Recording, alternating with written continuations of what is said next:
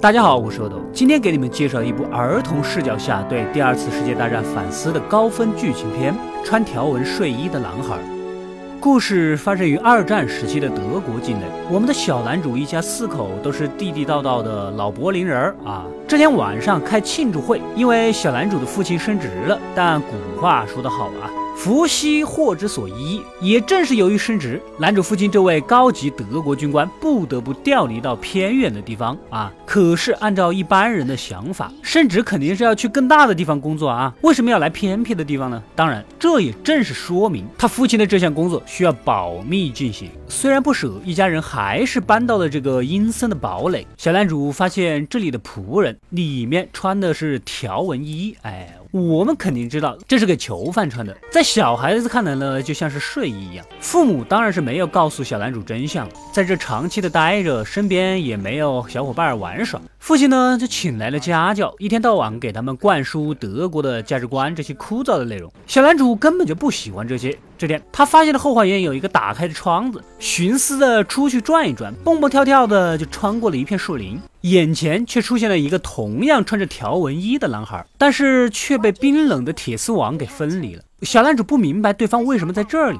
衣服上还带有号码，像是玩游戏的编号一样。睡衣男孩也不知道自己接下来的命运，他只知道他们被强迫的带到了这里，而他的父母也走散了。显然也没有人告诉他们这里的真相。当然，其他的犹太人也并不知道自己的命运到底会怎么样。小男主呢，看出睡衣男孩很饿啊，约定好明天带着吃东西再来。回到家，发现才十四岁的姐姐根本就不像其他女孩子一样玩 B 幺六二自拍啊，不啊，玩洋娃娃啊，反而是满墙都贴着纳粹主义的东西，一看就是已经被德国老师给洗脑了。第二天，男主趁母亲外出，又跑去找条纹的睡衣男孩玩。两人都不知道这个世界到底发生了什么事儿，也不清楚附近的炉子里到底烧的是什么，搞得这一片呢味道都很难闻。之后，小男主每次都想方设法的带食物去找睡衣男孩聊天，两人之间渐渐的建立了友情。偶然一次司机的多嘴啊，男主的母亲才知道，原来这里一直闻到的气味啊，是纳粹党正在活生生的烧犹太人。原来自己的老公。就是负责大屠杀的长官，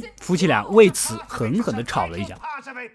这天，一对纳粹高层呢，就浩浩荡荡的开到了这里，看样子像是领导过来视察。小男主透过窗子偷看他们的录像啊，就是在纳粹集中营的宣传视频，有各种娱乐活动啊，饭后甜点呐，里面的犹太人呐，好不快活。睡衣男孩曾说过这些士兵都很坏啊，然而小男主却觉得自己的父亲至少是一个好人。然而母亲当然知道事实的真相了，一直都跟父亲吵啊，最终无论如何也要带两个孩子离。离开这里，小男主得知这一消息之后是也有点无奈，好不容易在这里结交了一个朋友，现在又要离开，实在是有点舍不得。睡衣男孩也一直想要找到自己的父亲。小男主想着啊，他马上就要搬走了，希望能在最后一刻帮睡衣男孩一次。两个人发现这里的土啊比较松软，稍微挖一挖就能进去。约定好明天他带来工具，睡衣男孩带一套睡衣来啊，就可以陪他一起去找爸爸了。两个人说干就干。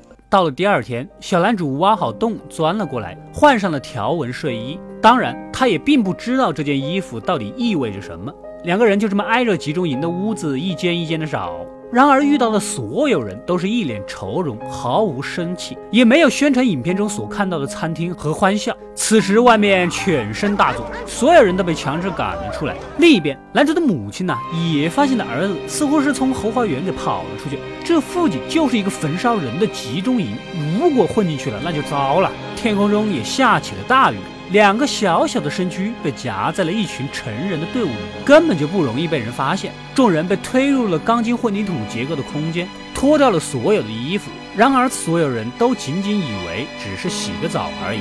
此时，追过来的男主父亲也发现了这个被挖开的洞，赶紧在集中营里面找儿子。可营房空空如也，毫无疑问，这一批犹太人已经按计划被送入了焚烧炉。小男主和睡衣男孩两人害怕的瑟瑟发抖，手牵着手以给彼此依靠。此时眼前一黑，显然他们以及这里的所有人再也不会从这扇铁门中走出去了。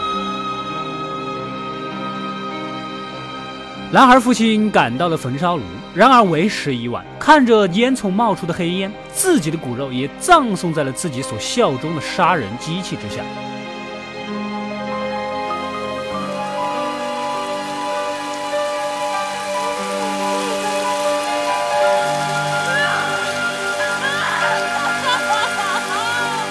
故事到这里就结束了。这部电影从头到尾都没有正面去描述残酷的画面啊，一切细节都是层层的剥开，来展现德国纳粹的残忍。两个出生于战争期间的纯真男孩，本来都是玩耍的年纪，却不得不成为战争的牺牲品。这部电影的描写啊比较温柔，也许是因为孩子是主角，所以设置的就比较简单。相比而言呢，斯皮尔伯格导演的《辛德勒的名单》是以非常真实的手法展现了纳粹的残忍，犹如纪录片一般的还原了。现场，因此呢，就用《辛德勒的名单》这一部电影获得了奥斯卡最佳电影、最佳导演、最佳编剧、最佳摄影、最佳艺术指导、最佳剪辑等奖项。可以说它不是近乎完美，它根本就是完美。如果有兴趣想看《辛德勒的名单》的话，就留言告诉我吧。快快订阅及关注“饿的归来了”，获取更多的电影推荐。我们下期。